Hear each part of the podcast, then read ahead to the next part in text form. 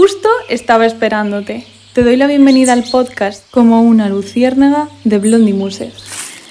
Hola, hola, ¿qué tal? ¿Cómo estás? Espero que muy bien. Te doy la bienvenida un día más a mi podcast. Eh, me notarás la voz un poco mal, normal, la tengo mal. Estoy como un resfriado así raro porque me pusieron una vacuna hace unos días y eh, pues mi cuerpo está reaccionando a la vacuna.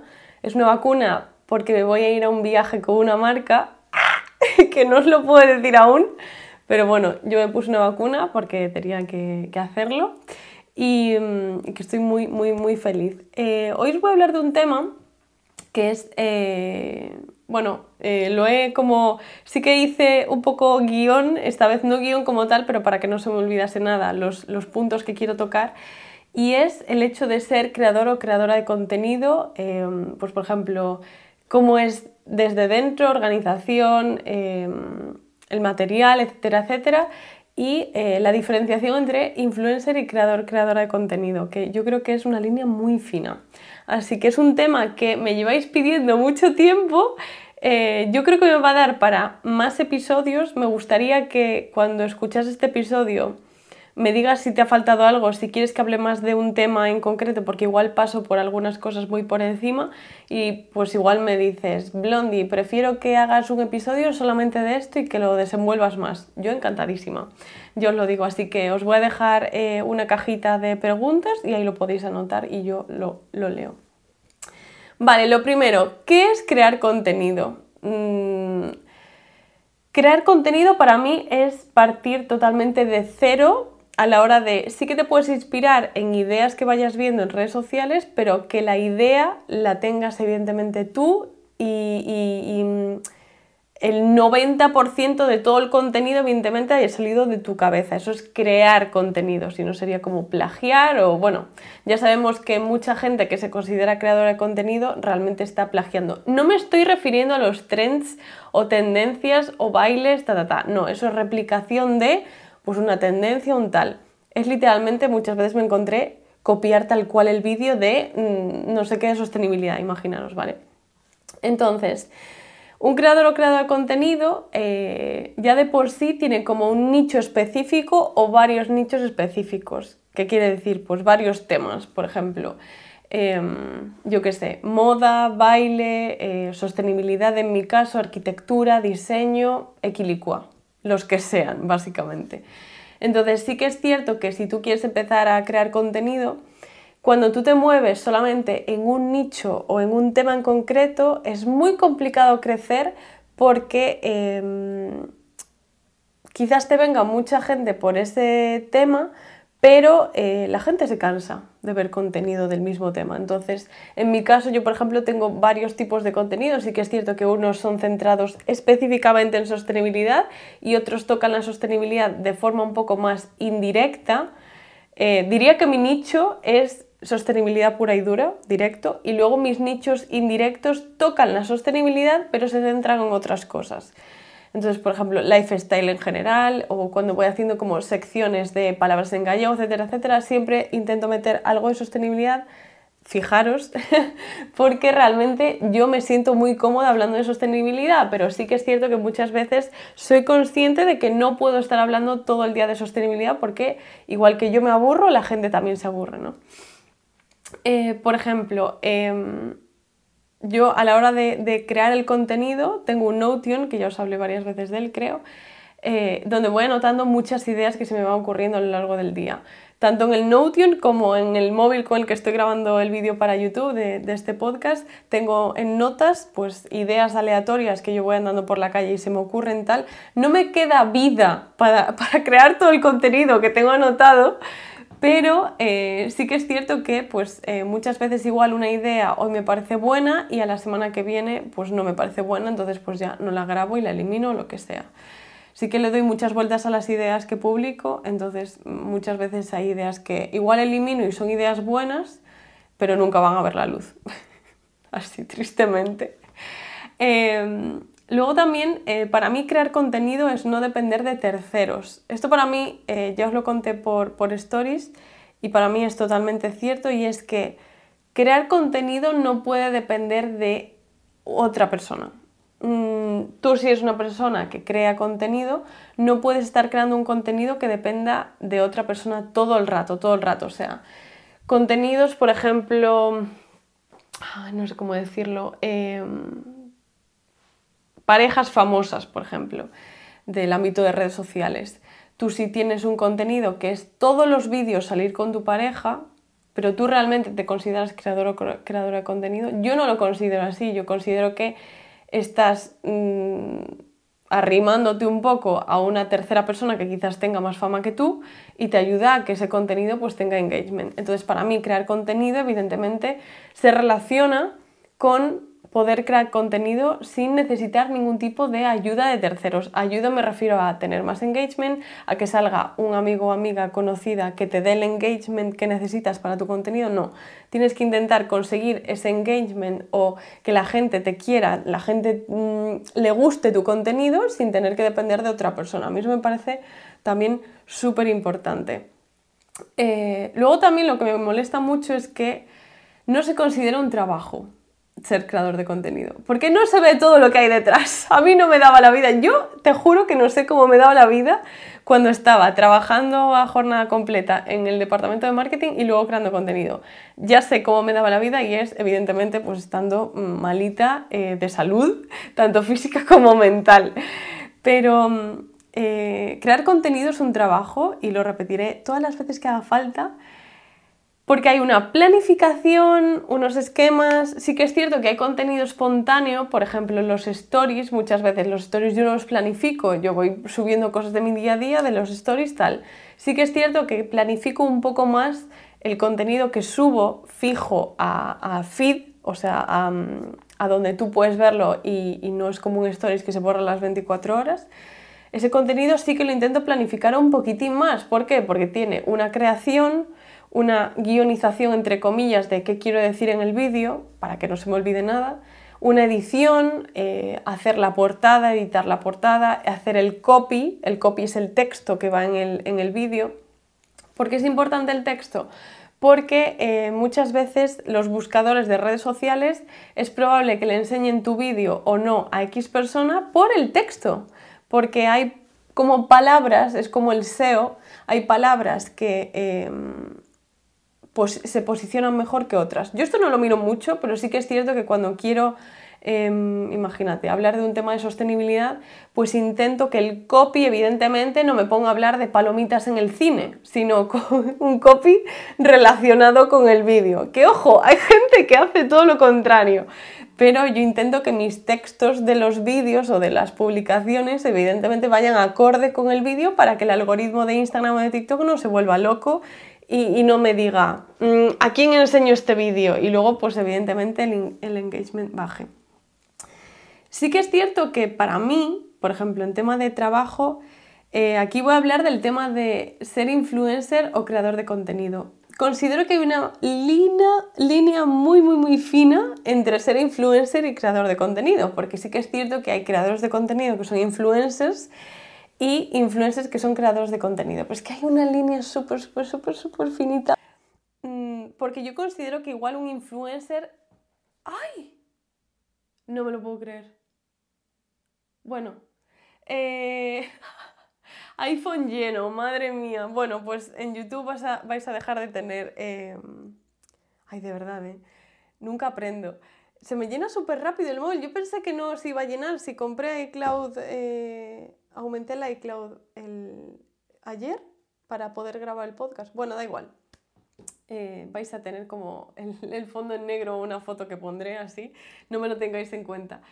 Y, mm, y sí que es cierto que considero que ser influencer quizás no es 100% el trabajo de esa persona. Ejemplo, una celebrity em, una persona que es celebrity y eh, pues se dedica a ser actriz, actor, yo que sé, futbolista, lo que sea, y tiene las redes sociales como un ingreso extra de su trabajo. Eso yo sí que lo considero ser influencer y no creador de contenido como tal, porque su trabajo al 100% no es en redes sociales, digamos.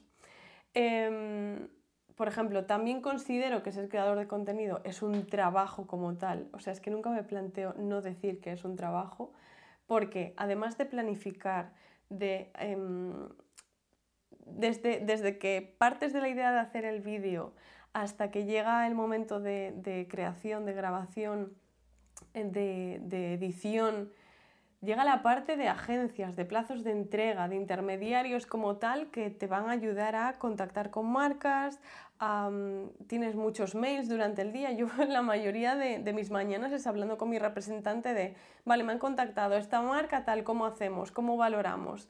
¿Qué días tienes? ¿Qué fechas tienes? ¿Cómo valoras este contenido? ¿Cómo lo harías? ¿Qué idea te gustaría? Eh, hay marcas que nos piden guionizar el vídeo antes de, de enviarlo. Entonces, Normalmente hay muchas horas de mi día que estoy delante del ordenador hablando con mi, con mi representante eh, Diana por, por WhatsApp. Solamente el hecho de gestionar las marcas que me están contactando, que ojo, muchas veces no acaban eh, siendo colaboración, pero el hecho de contactar, de, de, de, enviar presupuestos, de ver si encajo con la marca o tal, eso también lleva bastante, bastante tiempo. Otro tema que para mí es súper importante para ser creador o creadora de contenido, si eres una persona que me está oyendo y quieres un poco enfocarte a esto. La organización, o sea, como os dije antes, para mí em, tienes que ser súper organizado a la hora de planificarte. ¿Por qué? Porque igual yo tengo una idea de un vídeo, pero hay ciertos vídeos que no se pueden publicar en todas las plataformas. O sea, lo ideal no es coger un vídeo y publicarlo en Instagram, TikTok, Twitter, Pinterest, LinkedIn, eh, Twitch, lo que sea, ¿sabes? Eh, hay cierto contenido que sí que se puede publicar en todas las plataformas, pero no es el mayoritario. Yo, por ejemplo, hay vídeos que igual tengo una idea y lo que hago es editarla un poco diferente para Instagram que para TikTok, por ejemplo. E incluso hay vídeos que el otro día, por ejemplo, el de los blisters vacíos de los medicamentos caducados de la farmacia, Em, yo lo que hice fue grabar dos vídeos totalmente diferentes. Grabé un vídeo para Instagram y grabé un vídeo para TikTok, lo que supone una guionización o unas ideas principales para Instagram y otras diferentes para TikTok, igualmente una edición diferente para Instagram y otra para TikTok, y otro copy, o sea, el texto diferente para Instagram y otro para TikTok, o sea, el doble de tiempo. Sí que es cierto que este tipo de, vídeos, cuando me interesa mucho, mucho, mucho publicarlos en, ambas plataformas, lo valoro mucho. ¿Por qué? Porque es el doble de trabajo realmente. Entonces sí que intento hacer contenido que me valga para las dos plataformas. Pero no sería lo ideal, evidentemente. Lo ideal sería em, crear contenido totalmente diferente para ambas plataformas, aunque sea la misma idea. Sí que es cierto que es eso, que yo hay veces que no doy a más soy plenamente consciente. Eh, por ejemplo, en el podcast estamos creciendo muchísimo y no sabéis cuánto me alegro, pero evidentemente el podcast también me da bastante trabajo. Entonces, bueno, todo suma, como dice mi abuela. Otra cosa que es súper importante para crear contenido, el material. El material. Em, yo llevo con este móvil creo que cuatro años, creo recordar tres o cuatro años, y hasta que me rompa no tengo pensado comprar otro. Pero sí que es cierto que creadores y creadoras de contenido se compran el nuevo iPhone no sé qué por la cámara o por diferentes funciones nuevas que salgan. Y yo lo veo bien, entre comillas. Bien si realmente lo vas a utilizar para el trabajo. Por ejemplo, en mi caso, si sale un iPhone con una cámara mejor, lo voy a coger ¿por qué? porque es que yo trabajo con la cámara. Directamente prefiero tener una buena cámara o un buen ordenador. Eh, pues eso, eh, hoy en día al tener un, móvil con una buena cámara no necesitas comprarte una cámara de 600 euros, 700, lo que quieras, que antes con YouTube sí que había que hacerlo, pero hoy en día con, el móvil como tenemos unas cámaras tan buenas no es, no es necesario prácticamente. Lo mismo con el micrófono, el iPhone tiene muy buen micrófono, pero yo por ejemplo me compré estos, estos micrófonos inalámbricos para hacer las entrevistas en el podcast y eh, tener un sonido mejor si voy a grabar fuera o cualquier cosilla. Por ejemplo, los focos, la iluminación es súper importante. Soy plenamente consciente de que yo necesito algunos tips más de iluminación pero no me da la vida. Hay creadores de contenido que mejoran muchísimo sus vídeos solamente por tener una iluminación diferente. Yo, por ejemplo, aquí en este piso en el que estoy alquilada no puedo hacer mucho porque no puedo anclar nada a la pared, o sea, si veis mis paredes en los vídeos, no hay nada en las paredes, una pared blanca en todas las habitaciones, no hay absolutamente nada perforado en las paredes, porque es así como me lo dijeron, entonces yo no puedo colgar ningún tipo de luz, ni de foco, ni de nada, que eso me ayudaría a, la, iluminación de los vídeos, ¿no? Pero bueno, intento no, ponerle mucha, mucha pega en ese caso. Tengo aquí a Mencía durmiendo a mi lado, qué mona. Vale, y otra cosa muy importante para mí, muy muy importante, es el editor. Eh, yo edito en, ordenador y en el móvil, pero sobre todo, sobre todo el 90% de mi tiempo de edición lo edito en el ordenador con el Final Cut Pro. Hay muchas veces que mucha gente que también em, edita con el Adobe Premiere o con el DaVinci. Mm, el DaVinci ya son palabras mayores a nivel de edición, tienes que tener un conocimiento más amplio de, edición. Eh, y sí que es cierto que el Adobe Premiere y el Final Cut Pro eh, son más sencillos, más intuitivos quizás, o el CapCut, pero a mí el CapCut para, mm, para ordenador no me gusta absolutamente nada. Eh, luego había otro que se llamaba el Filmora, que también es edición básica, pero si te vas a dedicar 100% a ser creador, creadora de contenido, yo, si tienes Mac de Apple, Em, el Final Cut Pro es solamente de Apple, yo pagué, creo que eran 400 euros, creo, y no me arrepiento de nada. Es solamente un pago, una compra, lo compré en 2018, creo, y evidentemente lo llevo amortizado, vamos, pagaría más dinero incluso por este, por este editor, ¿no? Dios, me noto como muy... Eh, estoy muy resfriada. A ver si curo ya de una vez. Em, luego también el tema de autónomos. Em, me habló una chica por, eh, por Instagram porque ahora mismo estaba haciendo el trimestral eh, y subí un stories el otro día y, me dijo, jo, me interesaría muchísimo el tema de autónomos, de cómo hacéis tal. Si queréis algún episodio de esto, yo encantadísima, si os interesa, así que decírmelo también en redes sociales si queréis. Pero por ejemplo, el tema autónomos también, pues evidentemente es un trabajo ser creador, creadora de contenido, porque tenemos una cuota de autónomos que pagar Em, los primeros meses es mucho menor que lo que estoy pagando ahora. Yo ahora estoy pagando 300 euros al mes, que hay meses que yo no facturo absolutamente nada y tengo que pagar la cuota de autónomos. Entonces para mí es, es, es un, un palo bastante grande, pero bueno, mm, lo dicho, siempre estaré agradecida a la sanidad pública y a todos los impuestos, ya lo dije, si escuchaste todos los episodios del podcast sabrás el por qué lo digo, así que esos 300 euros no me duelen tanto. Em, y sí, y, sí que mejoraba, por ejemplo, porque muchas veces eh, cuando yo estaba trabajando en, en el departamento de marketing, vi que muchos influencers, no creadores y creadoras de contenido, influencers, eh, me enviaban mails de que querían cobrar en B. Y yo decía, yo pensaba, ¿me estás diciendo que un stories tuyo cuesta 2.000 euros, que yo flipaba, y quieres meterlo en B? O sea, de verdad, se me caía la cara de vergüenza de decir, tío, estás ganando 2.000 euros por un story, ¿qué te costará pagar la cuota de autónomos. ¿Qué te costará, por favor, te lo pido de la vida?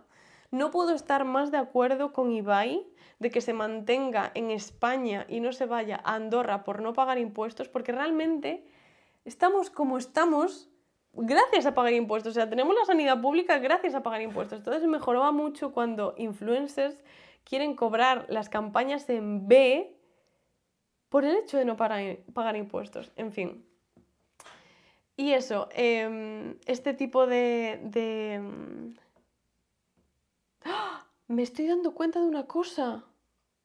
Espérate, si se ha apagado el vídeo, yo puedo recuperar este audio. No lo sé. Lo sabremos. Lo sabremos cuando exporte el audio, a ver si doy.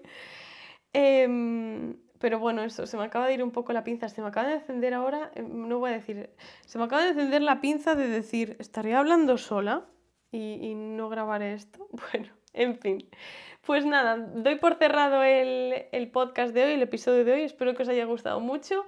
Si os interesa que hable en algo en concreto, por ejemplo, de Notion, de planificación, de creación de contenido, concretamente de algo, eh, mandarme un mensaje por el Instagram del podcast, que es como una luciérnaga, y estaré encantadísima de traeros un episodio de eso. Así que nada, chao, chao y hasta la próxima.